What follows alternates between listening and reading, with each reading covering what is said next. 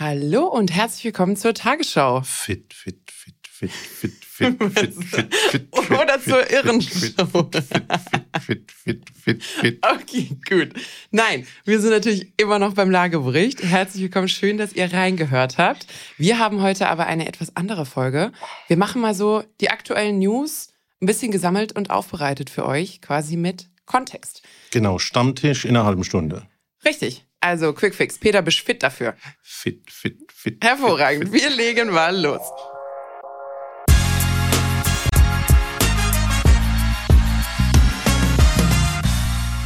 So, Peter, kriege ich mehr als ein Wort heute bei dir raus? Natürlich. Hervorragend. Wir haben heute vor allem zwei große Stories. Es tröpfeln noch so Halbstories durch die Gegend, die kann man aber noch nicht so wirklich aufbereiten, wie zum Beispiel so langsam kommt der Bundeshaushalt, so langsam kommt ein bisschen Klarheit in das Thema Förderungen und so, aber das ist alles noch zu schwammig, um es aufzubereiten. Wir haben heute dabei den Herrn Benko. Persönlich? Den Herrn Benko persönlich. Und äh, was gerade in China los ist mit dem Evergrande-Konzern. Und ich habe noch so ein paar langweilige Themen direkt vor der Haustür, Märkte, die uns betreffen. Hervorragend. Mit was willst du loslegen? Na, also was ich wirklich jetzt äh, interessant finde, wir machen jetzt Marktberichte wieder für unsere Kunden. Äh, das hat den großen Vorteil, dass man mal so einen Querschnitt kriegt zwischen großen Städten, kleinen, ländlichen Räumen etc. Und ähm, es ist jetzt wirklich keine Durchhalteparole oder Investitions... Ähm, Vorgaukelei. Äh, man sieht wirklich, die guten Lagen bleiben in den Preisen stabil. Es ist wirklich so, dass das Thema mit energieeffizienten Gebäuden auch stabile Preise bereitet. Und ich glaube, dass das eine wichtige Botschaft ist. Wir kommen ja dann auf die gesetzlichen Grundlagen zusammen mit dem Thema, dass das Gebäudeenergie, das Heizgesetz jetzt ja da ist. Denke ich, die Menschen werden wieder ein bisschen vertrauensvoller. Mhm. Ich bin ja skeptisch aufgrund von meinem hohen Alter. Und ähm, dachte, naja, jetzt haben vielleicht die Leute ein bisschen Angst, äh, wenn jetzt wirtschaftlich und konjunkturell das Ganze nicht mehr so gut läuft. Aber es scheint so zu sein, dass diese ganz neue, noch nie dagewesene Situation, dass Arbeitsplätze eigentlich nicht in Gefahr sind, dass es Fachkräftemangel gibt, dass Arbeitsplätze relativ sicher sind, äh, dazu führt, dass sich die Märkte wieder stabilisieren und das Ganze natürlich bei ein bisschen runtergekommenen äh, Zinsen und stabilisierter Inflation. Also die Märkte kommen wieder äh, ins Lot. Also ist doch eine schöne Nachricht. Also ist auch das, was ich hier und da immer mal wieder höre. Also erstens, man sieht es auch in den Preiskurven. Also da braucht man jetzt gar nicht, da braucht man jetzt gar nicht irgendwie extrem komplex und Meinungsforschung und sonst irgendwas machen, sondern wir sehen auch wirklich in den Kurven, die wir ziehen, dass ähm, sich im Schnitt, im Schnitt, ganz wichtig, die Märkte jetzt wieder in eine Horizontalbewegung begeben, äh, die meisten. Viele hatten eben so dieses Peak, so einen kleinen Berg im ungefähr Q2, Beginn Q3 2022. Dann hatte man eine relativ starke Korrektur im Schnitt und äh, sieht jetzt eben wieder Horizontalbewegungen. Was gut ist, wir predigen ja immer Planungsfähigkeit, Planungsfähigkeit, Planungsfähigkeit. Das heißt auch ein bisschen Sicherheit in die eigene Fähigkeit, die Zukunft antizipieren zu können. Und dazu ist so eine Horizontalbewegung jetzt erstmal ganz in Ordnung, weil, toi, toi, toi, Klopf auf Holz, ähm, es gibt jetzt auch nicht so viele Schocks, die quasi passieren könnten, um dort jetzt zum Beispiel nochmal einen wahnsinnigen, riesigen Abfall oder sowas zu, zu bedeuten. In Deutschland. Im Bestand. Im Bestand. Aber wo es jetzt gerade einen relativ großen Schock gab, ist ähm, im fernen Osten in China. Und zwar, wir haben ja schon mal über Evergrande gesprochen. Genau. Damals, es müsste jetzt relativ anderthalb Jahre her sein, als quasi diese ganze Evergrande-Thematik losging. Falls ihr die Folge nicht gehört habt, ich glaube, die ist immer noch sehr hörenswert, falls ihr ein bisschen Kontext über das, was gerade los ist, ähm, bekommen wollt. Ich schaue, dass wir sie euch in die Shownotes unten verlinken, dann braucht ihr sie nicht suchen gehen. Aber ähm, Evergrande ist erstens Chinas größter Baukonzern. Mit relativem Abstand größter Baukonzern. Und Baukonzern heißt nicht nur ich baue, sondern verkaufen, also eigentlich ein Projektentwickler, ein Bauträger. Genau. Und ist zudem geworden, weil natürlich China im Immobiliensektor eine unglaublich positive Konjunktur hatte über die letzten Jahre und Jahrzehnte. Ich, ich werde nie vergessen eine Anekdote, die ich gehört habe damals, als ich in, in Peking auch war. Und ich glaube, eine die ein Gast uns mal erzählt hat, aber ich, ich traue mich jetzt nicht Namen zu sagen, weil ich kann es nicht 100% zuordnen, wo man gesagt hat, du, also der Immobiliensektor in China, das war so sicher wie das Amen in der Kirche, dass dort positive Entwicklung herrscht. Also da haben nicht, dass nicht nur Profis investiert haben, sondern jeder, also überspitzt gesagt, quasi jeder, der ein bisschen Geld hatte, hat gewusst, wenn ich das in eine Immobilie stecke, ist das in Zeitraum X mehr, als es jetzt gerade war. Und genau das ist ja jetzt das Problem. Viele kleine Leute haben kleines Geld wirklich mühevoll zusammengetragen, in diese vermeintlich todsichere Anlage gegeben und jetzt kommt der große Crash. Genau. Ich erinnere mich auch, ich war ja auch mal in Peking. Ich mhm. bin schon mal aus Schwetzingen rausgekommen. Uh. Äh, nicht so weit wie du, aber ich war schon mal irgendwo, wo es anders aussieht. Peter, das können wir immer noch ändern. nee, nee, ich weiß, dass deine Frau sehr gerne reist und dich kriegen wir da auch noch dazu. Und ich habe ja die Story schon mal erzählt. Ich war da im Hotel in Peking. Gegenüber gab es ein altes Quartier mit Häusern. Mhm. Morgens kam der Bauarbeiter mit der Spraydose, hat die Häuser in Neonfarbe markiert. Abends waren sie weg. Ja. Das war Bauen in Waren China. Sie am nächsten Tag dann auch wieder da? das ist nämlich auch Bauen in China. Das ist nicht so wie bei Dallas und Jock Ewing, ja. äh, wo man die Frage stellen mussten, wie lange ist Jock noch tot? Nee, nee, das war natürlich nicht so. Aber ähm, was das Problem ist und der totale Unterschied zu unseren Bauträgern, die auch in einer schwierigen Situation sind, dort wurde natürlich nicht bedarfsgerecht gebaut, sondern geplant. Mhm. Da wurden ja nicht nur Häuser, nicht nur Quartiere, nicht nur Stadtteile, da wurden wirklich komplette Städte und Bezirke neu hochgezogen. Mhm. Und ähm, das am Bedarf vorbei. Und da hat man jetzt eben riesige Leerstände, weil es keinen Bedarf dafür gibt. Bei uns ist es ja anders. Wir haben die riesigen Leerstände mal grundsätzlich nicht.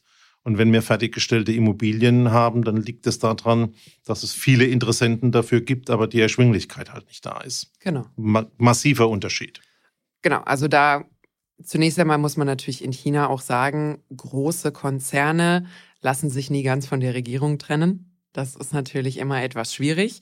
Das heißt, dieser wirtschaftliche Aufschwung wurde auch auf Seiten der Partei dort natürlich sehr gern gesehen und unterstützt.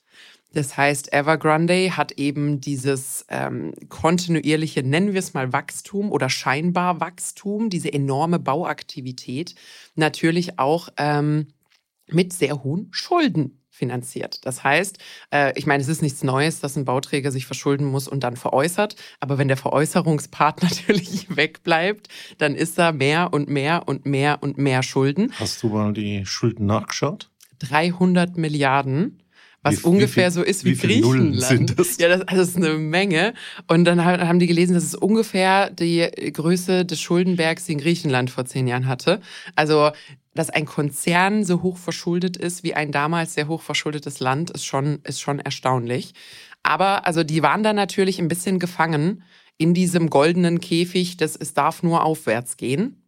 Und ähm, da musste dann entsprechend auch ein gewisses Image einfach aufrechterhalten werden, weil wenn ich zulasse, dass dieses Image wackelt, dann fallen mir ja die Investoren auch noch weg und die, die Zuversicht an der Stelle. Also die hatten eine schwierige Situation, die dort dann eben so gelöst wurde, dass man sich immer weiter, immer weiter, immer weiter verschuldet hat, bis dann vor ungefähr anderthalb Jahren ein Verfahren eröffnet wurde, wo man dann gesagt hat, jetzt, also Leute, jetzt wartet mal kurz, das geht so nicht. So funktionieren Unternehmen nicht und ihr werdet so langsam gefährlich, weil 300 Milliarden Schulden, äh, da kriegt euch keiner so leicht raus und ihr habt natürlich auch eine Verpflichtung gegenüber den Leuten, die euch Geld gegeben haben, könnt ihr denen noch gerecht werden.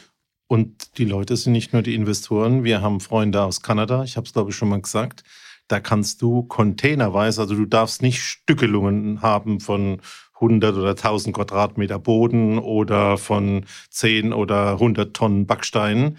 Du kannst containerweise Baumaterial in China kaufen, kriegst du Freihafen nach Kanada gebracht, weil die Baustoffhersteller natürlich jetzt reihenweise umkippen aufgrund diesem großen Monopol eines Kunden, der jetzt nicht mehr da ist. Richtig. Ganz schwierige Situation. Und was ich auch wichtig finde, die Reißleine hat der Staat selbst gezogen. Hat Hongkong gezogen. Das, das ist jetzt gerade noch ein spannendes, ein spannendes Thema. Ähm, es ist nämlich jetzt vor einem Hongkonger Gericht und von einer Hongkonger Richterin äh, beschlossen worden. Nach anderthalb Jahren Anhörungen hat man Evergrande also die Chance gegeben, hört mal zu. Also erstmal wollen wir Transparenz. und dann wollen wir von euch einen Sanierungsplan, wie ihr aus dieser Situation jetzt wieder rauskommt. Ist ja nicht neu, auch bei uns gibt's ja diese selbstverwaltete Insolvenz quasi, wo man sagt, wir nutzen die Insolvenz, um äh, uns zu verändern, uns zu restrukturieren und schaffen es quasi ohne externe Intervention. Man hat also Evergrande die Chance gegeben, das ging jetzt eben, wie gesagt, knapp 18 Monate und gesagt, zeigt uns, was ihr habt. Und äh, die Richterin war nicht überzeugt. Also sie hat gesagt, das, das reicht nicht, das funktioniert nicht. Der CEO war überhaupt nicht happy über das Urteil. Er hat gesagt, das ist nicht im Sinne des Unternehmens, was ich eine sehr witzige Aussage fand. Und ähm, ja, Evergrande wird jetzt aufgelöst.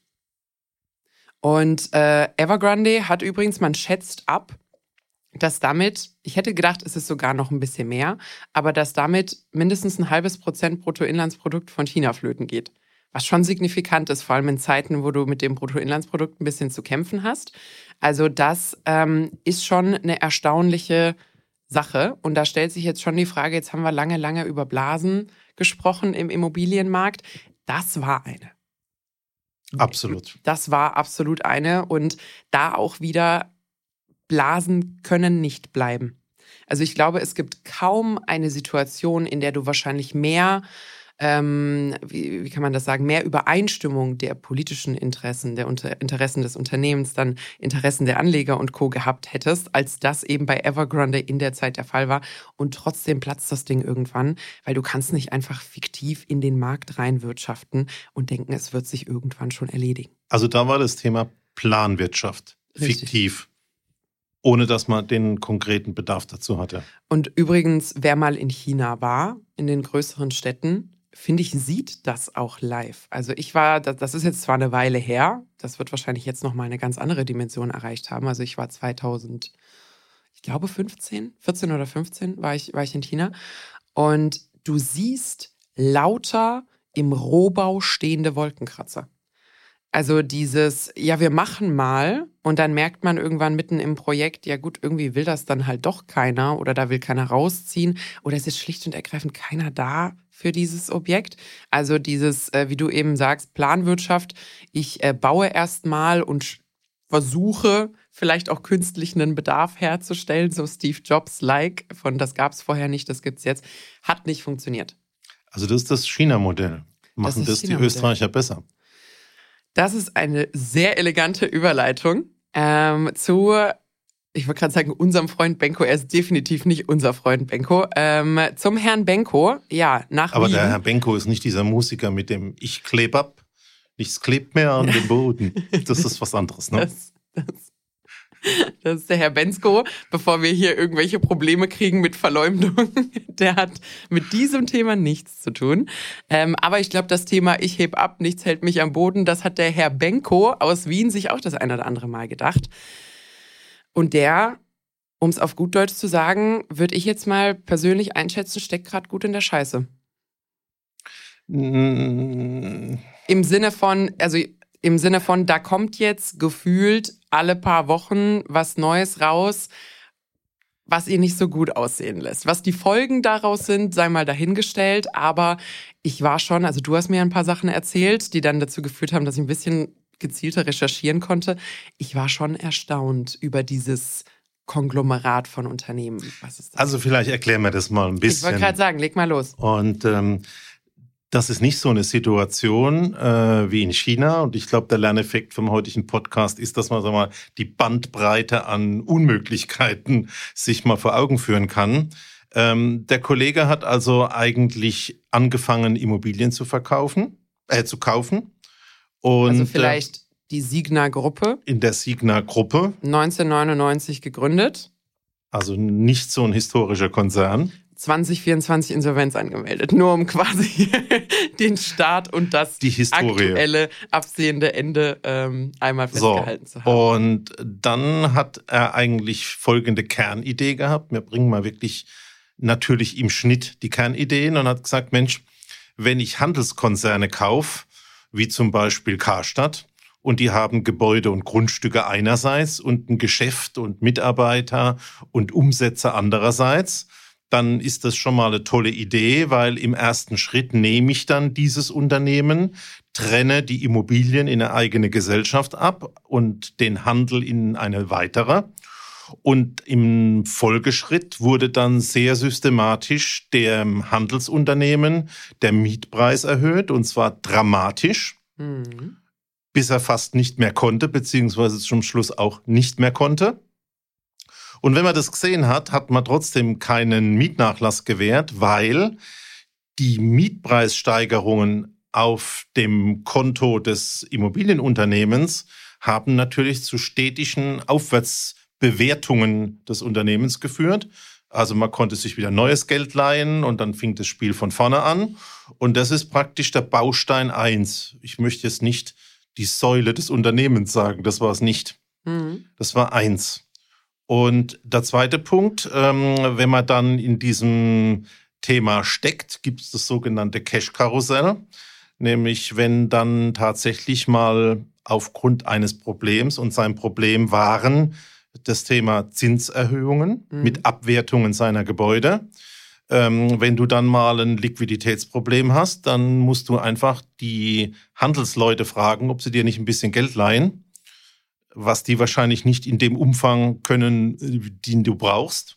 Und dann wird es reihum gemacht. Also dann wird jeder Gesellschaft mal ganz kurz Geld geliehen mhm. und im Prinzip so ein Cash-Karussell aufgebaut.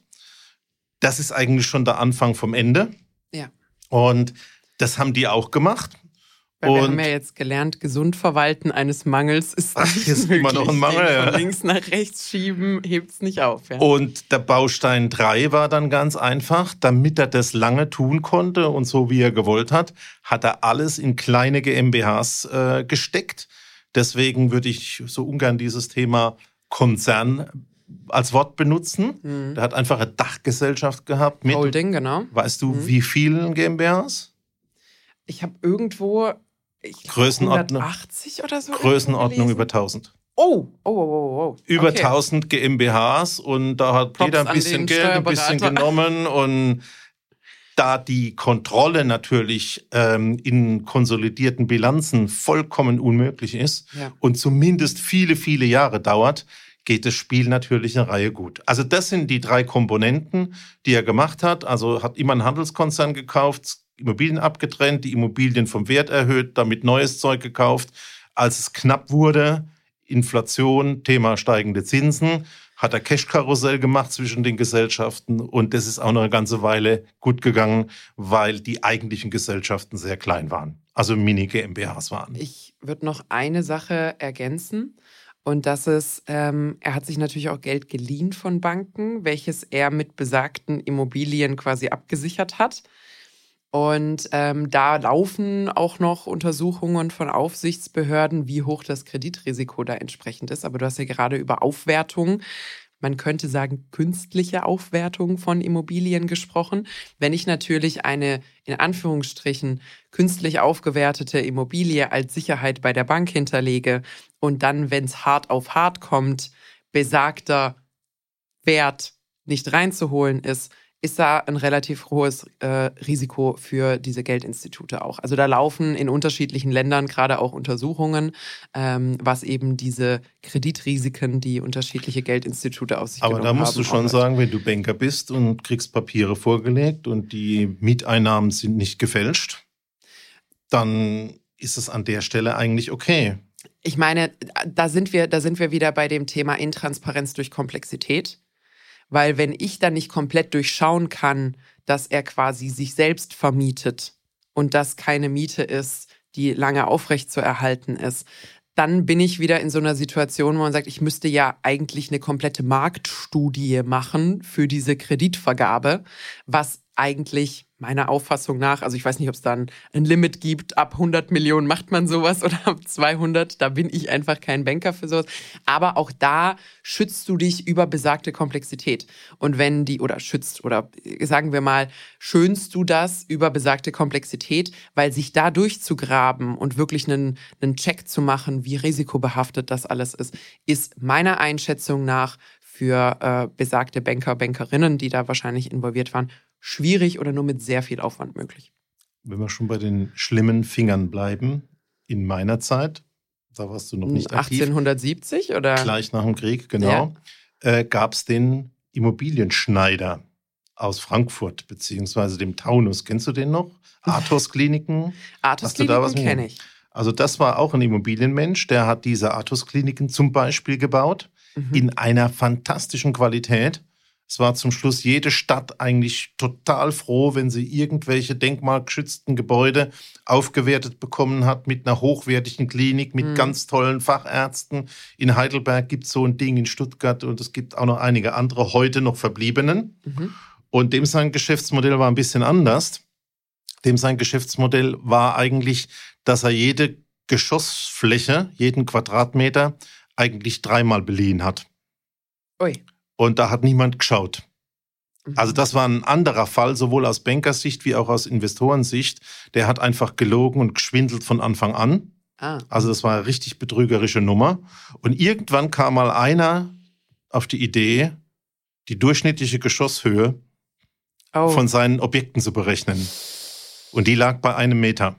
Ach so, in Ordnung. Der hat für Minions gebaut. Und dann war natürlich spätestens klar, was da los war. Oh. Und dann war natürlich auch Ende. Also auch das ist eine Spielform. Wir kommen zum Schluss nochmal auf die vernünftigen Bauträger, die es auch gibt und jetzt Schwierigkeiten haben. Aber da sieht man, wie weit das Feld reicht, ja, von Evergrande jetzt über das Thema. Donald Trump ist gerade vor Gericht für ähnliche Thematiken. Also man muss ja sagen, ich glaube, da laufen gerade an die 90 Verfahren gegen, gegen ihn. Also es ist ein bisschen schwierig, den Überblick zu behalten. Aber auch ihm wird vorgeworfen, dass er, ich glaube, das ist eben der Staat New York, ähm, der ihn da, der ihn da angeklagt hat, dass er mit Hilfe der Immobilien, die er hat, also zum einen äh, Geschosse, also über die Anzahl von Geschossen gelogen hat, über die Quadratmeter von Geschossen gelogen hat, ähm, gerne mal aufgewertet hat, wenn es um die Absicherung von Krediten ging. Und ich glaube, ein wichtiger Gläubiger ist sogar die Deutsche Bank. Yep. Ähm, und gerne mal abgewertet hat, wenn es dann eben um, äh, um Steuern, Steuern und Co. ging. Also das war, das war ähm, ganz, ganz schwierig und es, man rechnet auch damit, dass er da verurteilt wird. Also für ihn sind da gerade mehrere hundert Millionen Strafe plus Entzug der Business License für den Bundesstaat New York drin. Also das ist nicht witzig. Ähm, der Trump Tower, der wichtigste, steht in New York City. Also da brennt richtig die Hütte bei denen jetzt gerade. Und vielleicht sollte man da ein, zwei Worte darüber verlieren, warum sowas ganz gerne mit Immobilien passiert. Also warum solche Fälle mit Immobilien, ich sag mal in Anführungsstrichen, recht einfach gehen. Ähm, und da hast du natürlich diese Variabilität des Wertes bei solchen Objekten. Das heißt, du kannst bei einer Immobilie gibt's halt kein Preisschild, was einfach die objektive Wahrheit ist. Das heißt nicht, dass du links dem einen das eine sagen kannst und rechts dem anderen das eine. Das holt dich trotzdem ein. Aber es ist ähm, durchaus, vor allem in der Vergangenheit, scheinbar kein Einzelfall gewesen, dass sowas eben gemacht wird. Plus, Immobilien haben das, wir haben, als wir über die Gewerbesteuer, nicht, Entschuldigung, die äh, Grunderwerbsteuer, die neue gesprochen haben, kurz darüber gesprochen. Immobilien brauchen ein Fach-Know-how auf der Seite des Prüfenden, was in dem Fall Finanzinstitute oder eben auch das Finanzamt in unserem Beispiel waren, die diese häufig nicht haben. Das heißt, ich habe irgendwelche äh, Parameter, die mir gegeben werden, die auf grün stehen müssen, damit ich so einen Kredit freigebe. Und wenn das der Fall ist, dann gebe ich den frei. Und ich glaube, da ist natürlich nochmal ein wichtiger Punkt, äh, den wir betonen müssen. Wenn du das für eine Riesengesellschaft, für riesige Quadratmeter-Objekte, für riesige Investitionen machst, ist das natürlich noch viel einfacher. Und ich glaube, man darf das nicht über einen Kamm scheren mit dem Eigenheimnutzer, Bauer, Käufer, um der Willen. total durchleuchtet wird und ähm, dann zum Schluss noch ähm, seine Rechnungen äh, einreichen muss, ähm, ob er irgendeinen Handwerker oder sonst wie zum ja. Essen eingeladen hat. Ähm, also das ist große Welt und mein Fazit wäre an der Stelle schon ein bisschen Vorsicht vor der großen Welt. Ja, ja, also es gab ja immer mal wieder, wir kriegen auch immer wieder Zusendungen von, könnt ihr sprechen über Immobilien als Anlage und Fonds, in denen nur Immobilien sind und so weiter und so fort. Kann man natürlich schon. Man darf aber eben nicht vergessen, ähm, Immobilien sind, nur weil es Betongold ist, also diese Risiko, ähm, diese riesige, diese, wie sagt man das? Ähm, Risikoklasse? Nee, ich wollte sagen, dass die quasi gegen Risiko gut abgesichert sind, was man von Privatobjekten kennt gilt für diese Anlagegüter nicht immer, weil die existieren. Du investierst nicht in dieses Haus in der Regel, sondern du investierst natürlich auch in den Betrieb und in das Unternehmen drumherum und Co. Und ich glaube, beim ähm, Herrn Benko äh, kann man jetzt sehen, wie schnell das umschlagen kann. Das heißt, die ähm, Risikokategorie für das Eigenheim, das, was wir Betongold nennen, und die Risikokategorie für ich investiere in quasi in Fonds gruppierte oder in Immobilienunternehmen, ähm, ist was ganz, ganz anderes. Also das darf man nicht einfach, nicht einfach übertragen. Also da hätte ich die Idee für Thema. den nächsten Podcast für die älteren Herrschaften, die Mädels und Buben, die so alt sind wie ich oder ja. bisschen jünger oder bisschen älter hätten wir dann gern für die nächsten Risikoinvests mit Krypto und mit Tokens äh, eine ähnliche Aufklärungsfolge mit dir, weil das ist ja Zeugs, von dem versteht noch nicht mal irgendein Banker was. Nee. Da muss man, da kann man aber auch durchaus die, ähm, die Theorie aufstellen, dass die darauf basieren, dass, dass viele davon nichts Aber verstehen. da will ich ja hin. Also ja. wenn das Spiel heißt, äh, man kann das äh, interpretieren, ja. Äh, dann glaube ich, sind das so die nächsten Aspiranten, die neuen Immobilien zu werden. Ja. Glaubst du denn, dass wir jetzt, also wir haben jetzt den Benko hier bei uns auf dem Kontinent gehabt. Wir haben jetzt Evergrande in China, auch wenn die nicht vergleich, also nicht vergleichbar sind, aber ich sag mal große Immobilien, Konglomerate crashen. Siehst du da einen, einen Rattenschwanz zu? Dass noch andere in der gleichen Größenordnung kommen oder dass von den Konkursen ganz viele betroffen sein werden? Sowohl als auch. Also, dass da riesige Kettenreaktionen an Insolvenzen bis hin zu kleinen Mittelständlern kommt, ist garantiert. Also, also die Zulieferer. Das Thema alle. Mhm. Zuliefererkette, ich habe dir erzählt, Baustoffproduzenten, das fängt ganz vorne an im Steinbruch und endet beim wirklich äh, finalen Schreiner äh, und Innenausstatter. Da wird es also wirklich ganz, ganz viele geben, wo zum Schluss ihr Geld nicht mehr kriegen. Mhm. Und ähm, mit dem Thema, ähm, was schlummert da noch?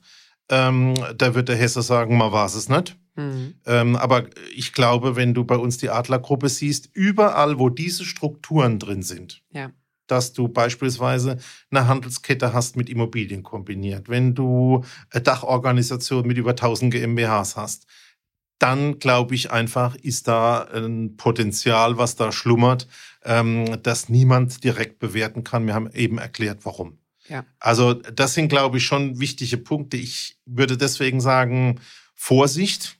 Ähm, das ist einfach der Größe geschuldet und hat nichts damit zu tun, wenn du dir von einem Objekt, was vielleicht 100 Einheiten oder 200 Einheiten hat oder ähm, vielleicht auch nur fünf oder zehn, ja. ein Objekt erwirbst. Und es hat auch nichts damit zu tun, was jetzt bei der Wohnungswirtschaft passiert, mhm. die ja oft über Jahrzehnte oder sogar über 100 Jahre, wir haben über Wien gesprochen, Immobilienbestände aufgebaut, abfinanziert hat und jetzt einfach Bewertungsprobleme bekommt, weil sie einfach aus der Finanzseite diese Abwertungen kriegen und darauf einfach nur, ich sag mal, geldmarktmäßig ähm, ja. entsprechend reagieren müssen, ohne dass Überkapazitäten da wehen, dass Mietbetrügereien oder mhm. Schiebereien da drin sind, dass an den Bedarf vorbeigebaut worden ist das ist so für mich so ein bisschen die Überleitung.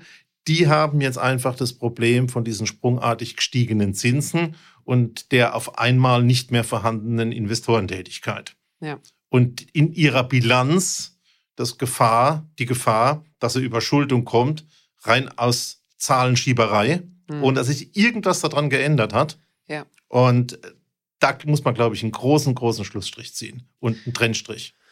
Ich glaube, also unterschreibe ich, unterschreibe ich alles so. Ich glaube jetzt auch nicht, ähm, dass ein so großer Konzern nach dem anderen crashen wird. Ich glaube, was man aber nicht unterschätzen darf, ist erstens, Behörden und Co. lernen natürlich auch dazu. Das heißt, wann immer ich irgendwo ein gewisses Schema erkenne, prüfe ich natürlich mit einem anderen Blickwinkel auch andere Organisationen. Das erstens.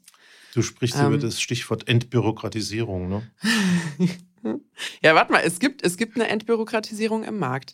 Und zwar, wenn ich ähm, zurückdenke an Wirecard. Wirecard ist ja weder durch die eigene Wirtschaftsprüfung noch durch die BaFin aufgeflogen, sondern durch einen Shortseller, der einen Report veröffentlicht hat.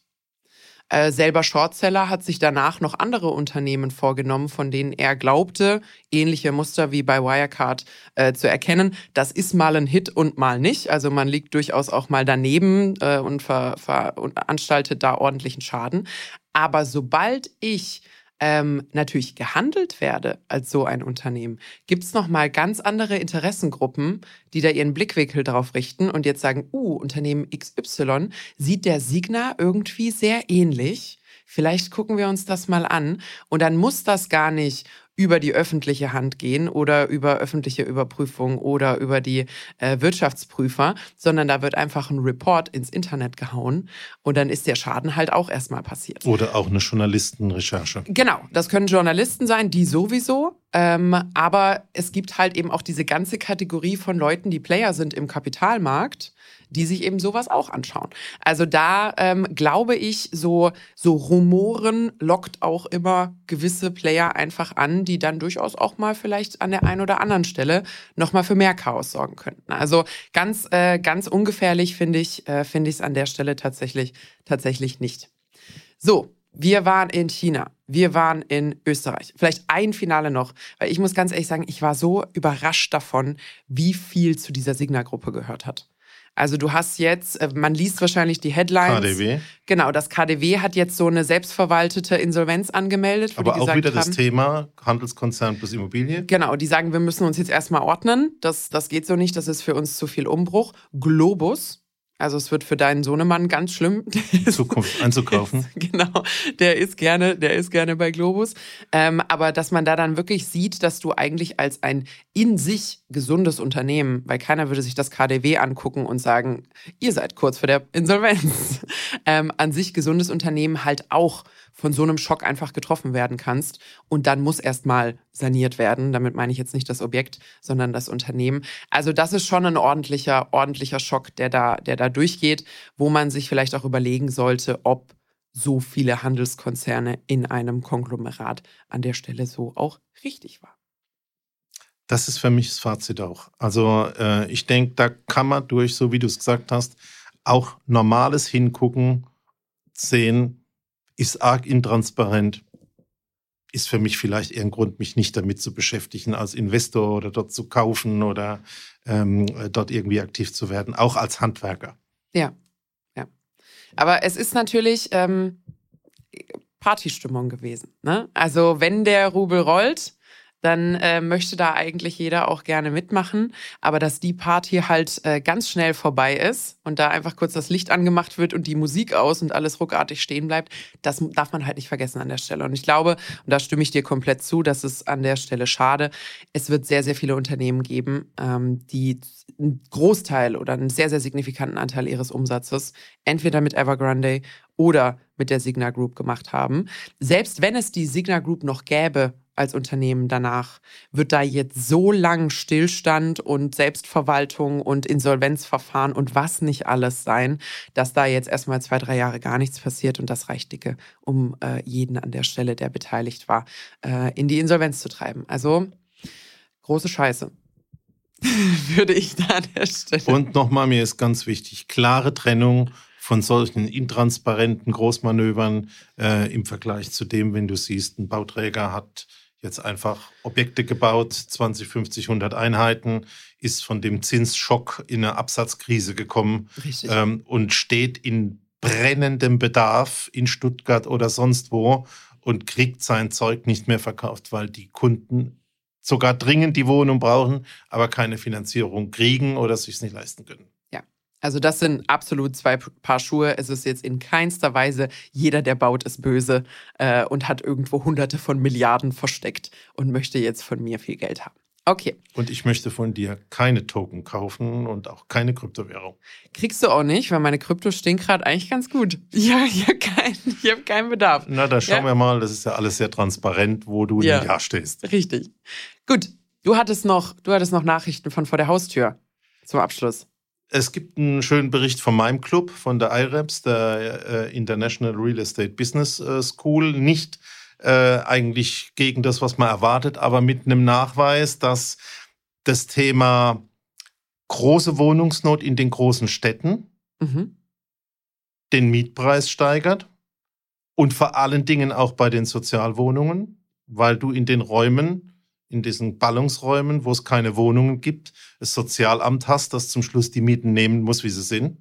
Ach so. Also eine sehr, sehr kritische Entwicklung. Das heißt, also mit Sozialwohnungen meinst du nicht den geförderten Wohnungsbau, Nein. sondern Mieten, die aus öffentlicher Hand bezahlt werden. Genau, mhm. wo du ja. im Prinzip einen hast, äh, wo in Anführungszeichen das Amt die Miete bezahlt. Ja. Das Amt muss Wahnsinnsmieten hinnehmen, wenn es nichts anderes gibt. Finde ich auch keine gesunde Entwicklung. Nee.